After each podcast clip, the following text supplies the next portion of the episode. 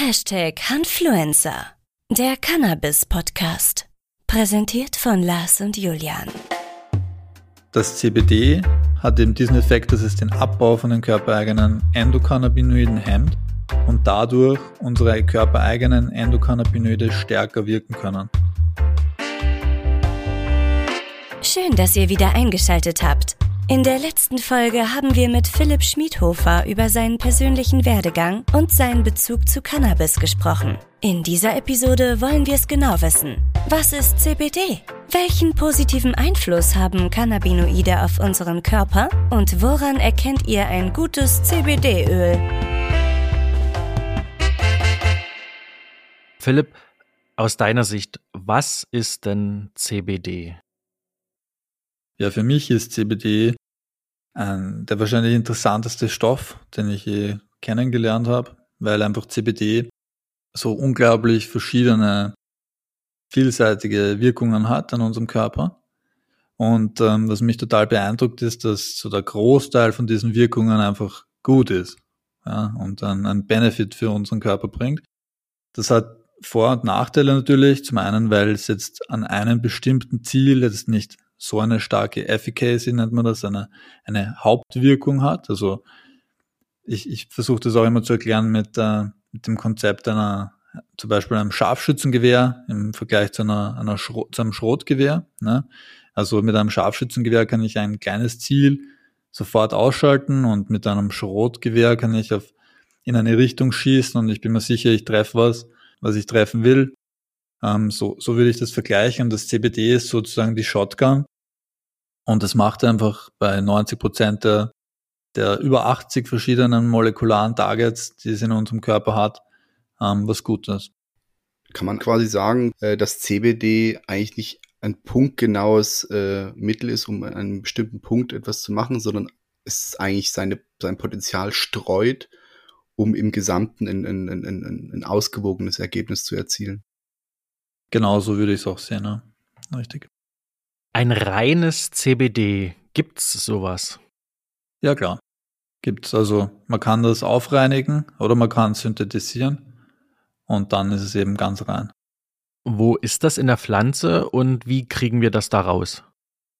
Ja, in der Pflanze wird es in den Trichomen gebildet. Das sind diese kleinen Härchen, die man mit dem Mikroskop so erkennen kann, wo ganz vorne so ein kleiner Tropfen sich bildet und die sind auf den Blüten und auf den Blättern, die direkt neben den Blüten sind, werden die erzeugt in der Pflanze. Ja, werden dort biosynthetisch produziert, das heißt von Enzymen in der Pflanze Schritt für Schritt hergestellt. Und wir können sie dadurch gewinnen, indem wir die Pflanze extrahieren mit verschiedenen Lösungsmitteln. Oder man könnte auch mechanisch machen, indem man es abschüttelt oder mit Wärme presst zum Beispiel. Das wären so die, die gängigsten Varianten, wie man das CBD gewinnen könnte. Was bekommt man da so raus? Also wie, wie ist die Konsistenz? Ähm ja, man, man kann sich das vorstellen wie ein Harz von einem Baum. Das ist eine sehr klebrige Substanz, die je nach Temperatur eben flüssiger oder, oder härter vor sich anfühlt. Ich stelle mir das gerade wie so ein Bernstein vor. Ja, genau. Könnte man das auch direkt schon verwenden? Ohne es weiter zu verarbeiten? Ja, also man, man könnte es natürlich schlucken, vielleicht in Kapseln. Mhm. Aber ich würde von der Einnahme direkt absehen, weil das doch sehr klebrig ist und dann an den Zähnen vielleicht klebt. Naja, da lutscht man das und dann hat man den ganzen Tag was davon. und danach Zähne putzen. Und das wären dann aber 100% CBD. Naja, also man kann nicht aus der Pflanze direkt 100% CBD isolieren. Das geht dann natürlich nur, wenn du es aufreinigst, weil die Pflanze nicht nur CBD produziert, sondern über 80 verschiedene Cannabinoide. Und diese Mischung, die bekommt man dann durch die Extraktion. Und die muss man dann natürlich noch weiter aufreinigen, dass man dann zu einem reinen CBD bekommt. Ja. Warum packt man CBD eigentlich in Öle? Ja, weil äh, Cannabinoide sind fettlöslich und Öle sind Fette. Und ähm, daher passt das ganz gut zusammen. Und man kann damit dann auch Tropfen herstellen, die man recht gut einnehmen kann. Zum Teil ist es auch so, dass man Hanfsamenöl verwendet. Also unsere Vollspektrum-Extrakte sind auch alle mit Hanfsamenöl. Und im Hanfsamenöl, das eben aus gepressten Hanfsamen besteht, Das hat ein sehr, sehr ausgewogenes Verhältnis an Omega-3, Omega-6 und Alpha-Linolensäure, die eben in einem ziemlich perfekten Verhältnis ähm, vorkommen, sodass unser Körper auch gut verwerten kann und daraus dann bestimmte ähm, Fette für unser Gehirn eben herstellen kann, die wir ganz dringend benötigen. Ja. Wenn ich jetzt auf dich zukommen würde und dich fragen würde, Philipp, erklär mir doch mal, warum soll ich denn CBD nehmen? Was würdest du mir sagen? Ja, ich würde ich würd dir versuchen, zuerst mal das Konzept von diesem Endokannabinoid-System ein bisschen näher zu bringen. Da geht es eben darum, die Homöostase zu erhalten. Und das passiert eben dadurch, dass unser Körper selbst Cannabinoide herstellt. Das sind die sogenannten Endokannabinoide. Und die binden dann an bestimmte Rezeptoren, die auch vom Körper natürlich gebildet werden und ganz, ganz unterschiedliche ähm, Wirkungen hervorrufen.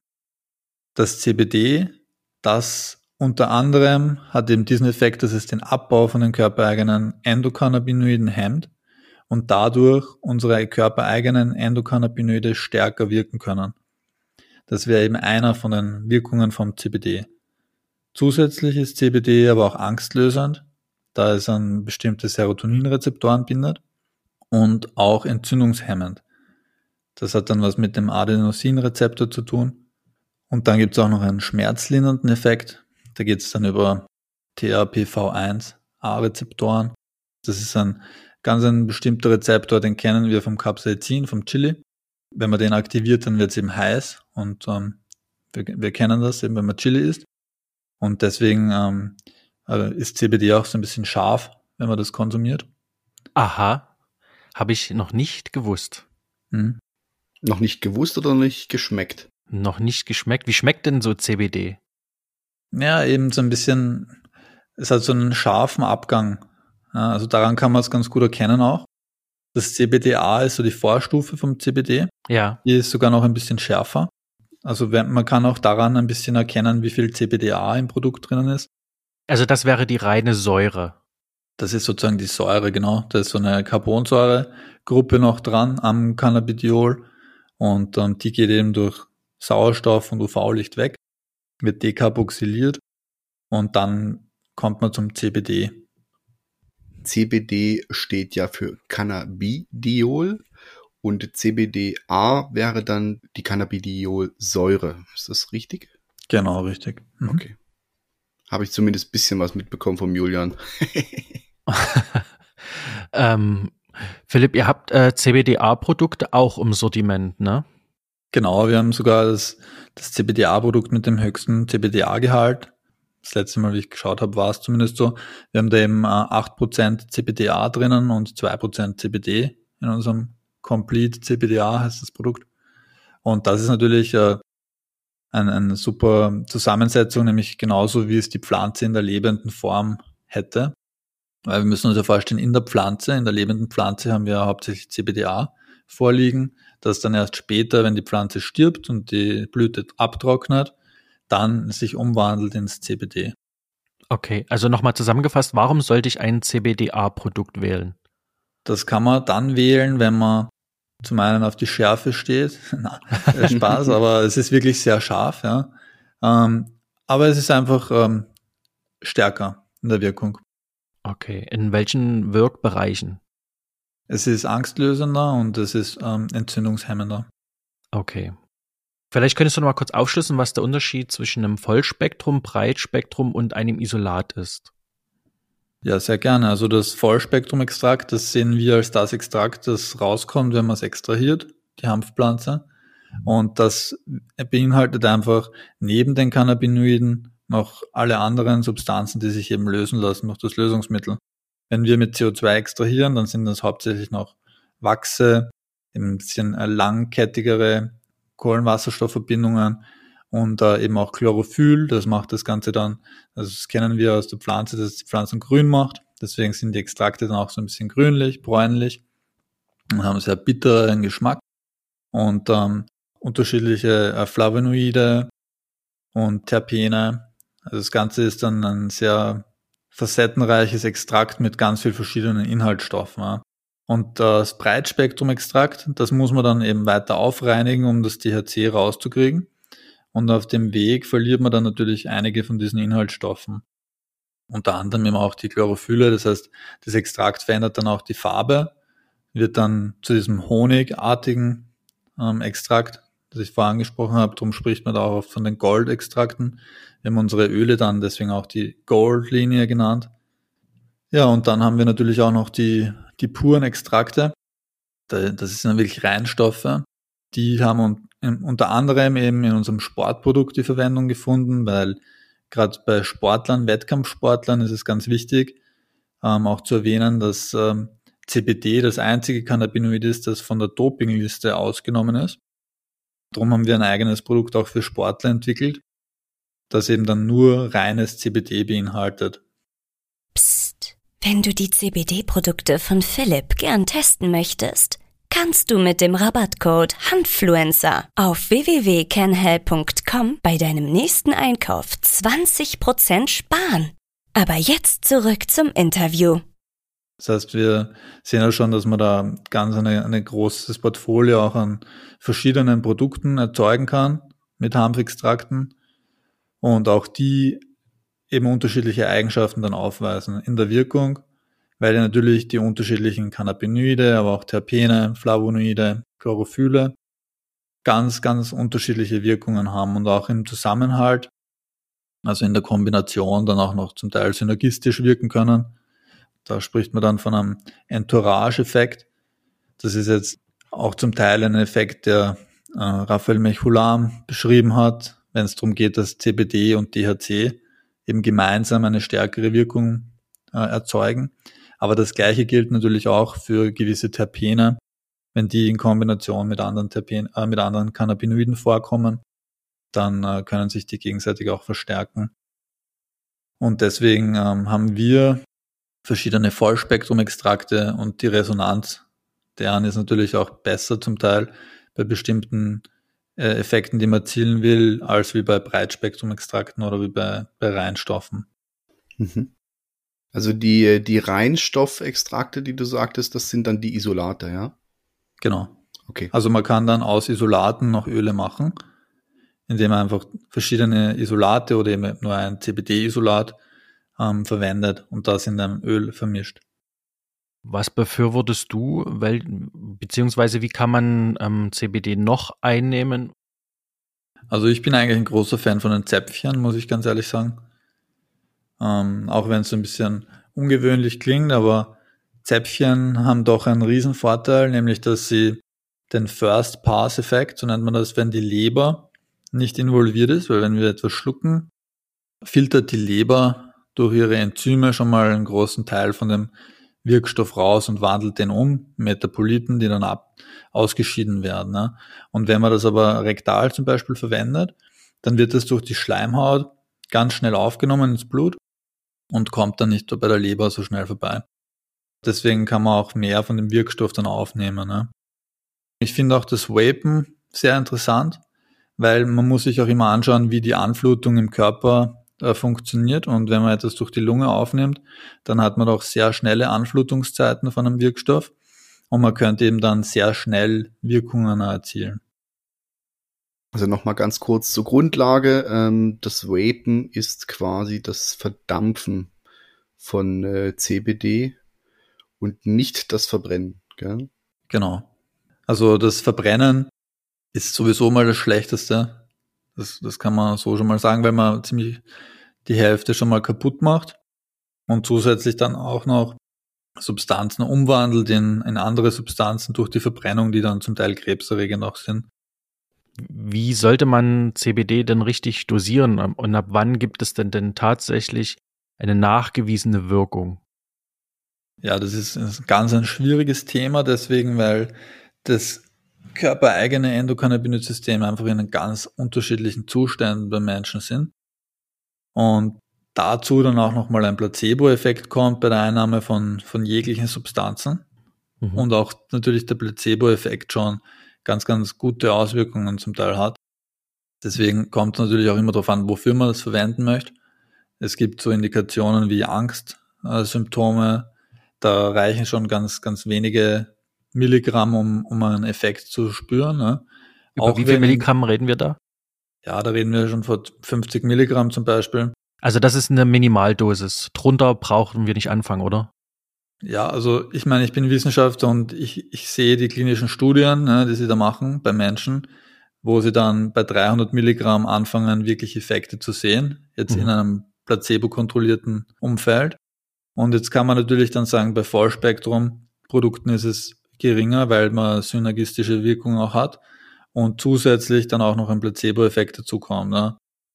Das heißt, man kann dann da schon bei 50 Milligramm Effekte sehen. Ne? Aber ich höre auch immer wieder, dass dann Leute einen Tropfen nehmen von einem fünfprozentigen Extrakt. Ja, und ähm, da versuche ich dann auch ein bisschen zu intervenieren und irgendwo braucht man dann auch eine gewisse Dosis, um was zu erzielen. Ne? Da wären wir gegebenenfalls bei, schon bei der anderen Seite von dieser Frage, nämlich ähm, es gibt ja auch Menschen, die sagen, bei ihnen wirkt CBD nicht oder eben mit, mit, mit Nebenwirkungen. Was machen diese Menschen eventuell anders als andere? Oder ist das vielleicht auch äh, vom, von der körperlichen Voraussetzung her anders? Ja, also Nebenwirkungen gibt's bestimmt. Ja, da da geht's von Erhöhung des Augeninnendrucks bis zur abführenden Wirkung. Haben wir da unterschiedliche Nebenwirkungen auch. Ja. Ähm, das passiert aber allerdings bei sehr hohen Dosen. Ja. Und das erreichen eigentlich die wenigsten Leute. Ja. Da reden wir schon von mehreren Gramm CBD pro Tag. Das heißt, ich glaube eher, dass es sich dann einfach darum handelt, dass die Leute zu wenig nehmen oder einfach Produkte nehmen, wo vielleicht auch gar kein CBD drinnen ist.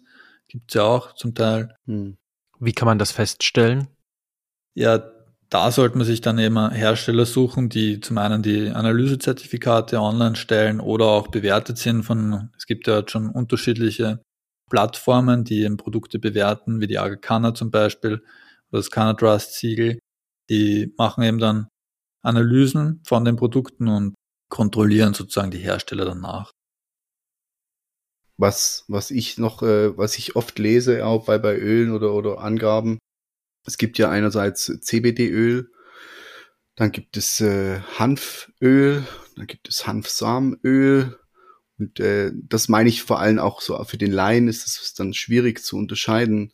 Ist das jetzt ein CBD-Öl? Ist das das, was mir hilft? Ist das, oder ist das ein potenzielles Öl, was mir helfen könnte? Oder ist das wirklich nichts? Ja, also das, ich habe das jetzt auch schon gesehen, auch in der Apotheke gibt's ja auch zum Teil Öle, die wirklich nur Hanföl sind. Und Leute kaufen dann so eine 10 Milliliter Hanfölflasche für 20 Euro oder so. Mhm. Das ist dann wirklich schon gemein. Eigentlich, Ist ein gutes Speiseöl. ist natürlich ein gutes Speiseöl, Ein keine Frage. hochwertiges. Ja, aber ich meine, das ist dann halt wirklich Täuschung eigentlich. Und das Ja. ist darauf angelegt, dass das halt wirklich Leute täuscht. Wenn das CBD nicht angegeben wird, weil bei unseren Produkten zum Beispiel wird auch der CBD-Gehalt gar nicht angegeben, weil wir es nicht angeben dürfen. Ne? Aber dann muss man sich die Analysezertifikate einfach anschauen. Ja. Also Hanföl hat nichts mit CBD-Öl zu tun. Das habe ich jetzt richtig verstanden. Genau, also Hanföl ist einfach nur der ge- gepresste Hanfsamen. Okay. Und das ist eines der ältesten Lebensmittelöle, die es eigentlich gibt auf dem Planeten. Mhm. Und hat mit, hat natürlich einen ganz einen geringen CBD-Gehalt, ja, aber der ist halt dann kaum nachweisbar. Philipp, was sind denn aus deiner Sicht ähm, die größten Irrtümer zum Thema CBD? Was hast du so, schon so gehört und womit möchtest du vielleicht mal aufräumen? Wo hast du am meisten den Kopf geschüttelt Ja, über genau. Aussagen, die getroffen wurden? Also, dass mal CBD alles heilt, das, Mhm. das halte ich für falsch. Dass das Endokannabinoid-System aber in allem involviert ist oder in wirklich ziemlich viel involviert ist, das stimmt. Und da gibt's dann zum Beispiel den ähm, GPR55-Rezeptor, wo CBD sehr aktiv ist. Und der ist eben im Krebs sehr relevant. Ja? Also da, das wäre so ein Punkt, krebshemmende Wirkung von CBD. Da würde ich auf jeden Fall sagen, dass da viel dran ist. Nur ein richtig großer Fehler, das ist einfach die Verallgemeinerung von Krebs. Ja? Jeder Krebs ist eben anders. Ja, also jeder, von jedem Organ der Krebs ist anders. Und dann gibt es auch noch verschiedene Ursachen, wie ein Krebs entstehen kann. Und CBD hat eben nicht bei all diesen äh, verschiedenen Krebsarten eine Wirkung. Und diese Verallgemeinerungen, die müssen einfach aufhören. Ja. Ich sehe auch immer wieder auf diesen Listen, dass CBD oft als sehr schmerzhemmend beschrieben wird. Und das wäre auch sowas, wo ich eben aufräumen würde damit. Also die schmerzhemmende Wirkung von CBD ist eigentlich nicht so stark. Ja. Dann haben wir auch noch die schlaffördernde Wirkung. Und CBD ist eigentlich ein Wake Promoting Agent. Das heißt, es macht eigentlich wach. Das, was, was oft von den Menschen als schlafregulierend und schlaffördernd wahrgenommen wird, ist einfach diese, die Wirkung, dass man weniger Stress hat, dass man sich dann besser fühlt und besser schläft.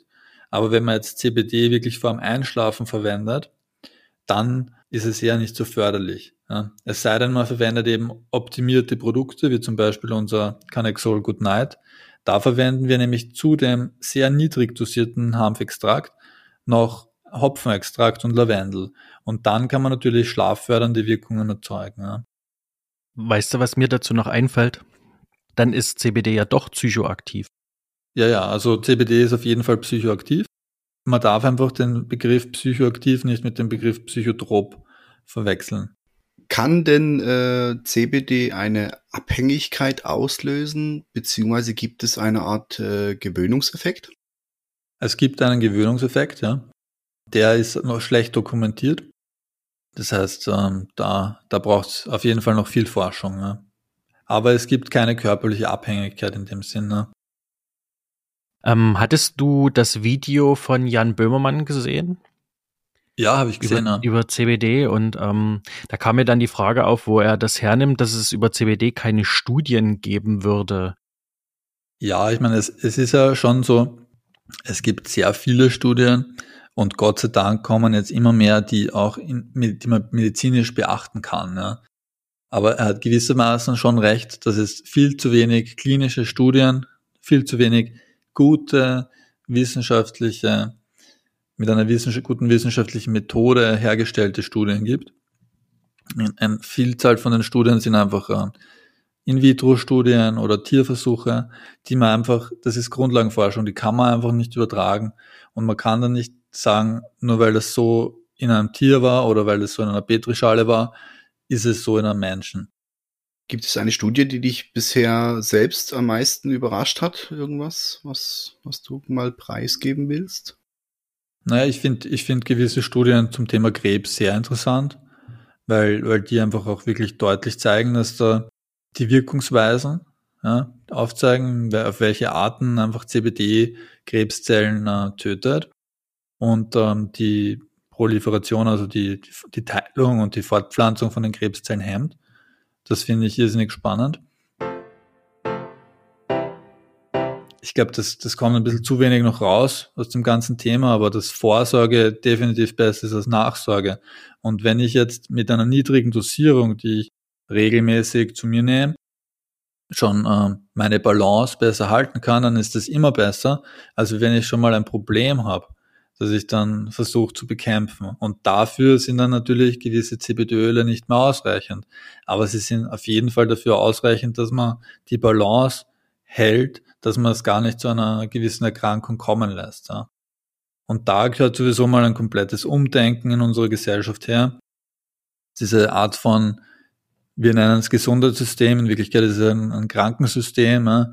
Da, da müssen wir sowieso alle gemeinsam mal was machen, dass wir da wieder rauskommen. Und das, da, da ist das Endokannabinoid-System ein Schlüssel, wenn nicht sogar der Schlüssel zum Erfolg weil ein gesundes Endokannabinoid-System führt einfach dazu, dass man dann keine Krankheiten hat oder einfach, wenn man nicht äh, gewisse genetische Defekte hat, ähm, sehr wenige Krankheiten hat. Und da geht es dann um cannabinometische Methoden, da geht es um guten Schlaf, da geht es um soziale Interaktionen, da geht es um Atemtechniken, da geht es um Bewegung. All diese Faktoren helfen unserem Endokannabinoid-System zu funktionieren.